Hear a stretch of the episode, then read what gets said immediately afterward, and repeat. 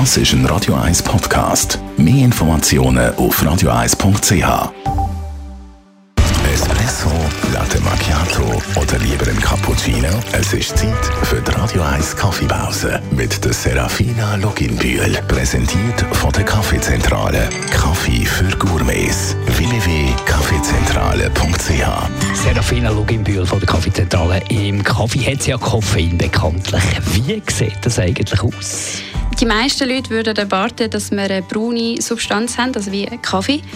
Im isolierten, festen Zustand ist aber das Koffein ein weißes Pulver und es hat eher so einen bitteren Geschmack.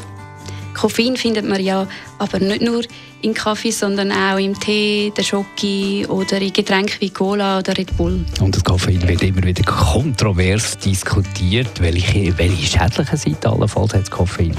Also wenn man es in Massen konsumiert, dann ist Kaffee nicht schädlich. Also zwei bis vier Tassen pro Tag ist völlig unbedenklich.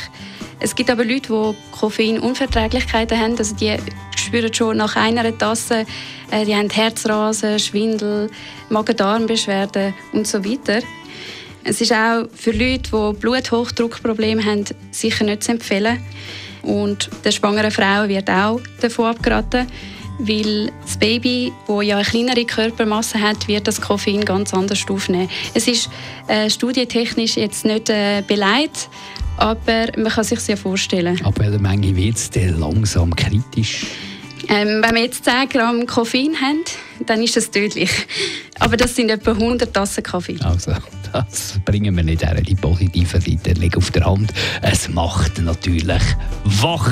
Und das testen wir jeden Tag mehrfach in der Morgenshow. Die Radio 1 Kaffeepause, jeden Mittwoch nach der halben Zehn, ist präsentiert worden von der Kaffeezentrale. Kaffee für Gourmets. www.kaffeezentrale.ch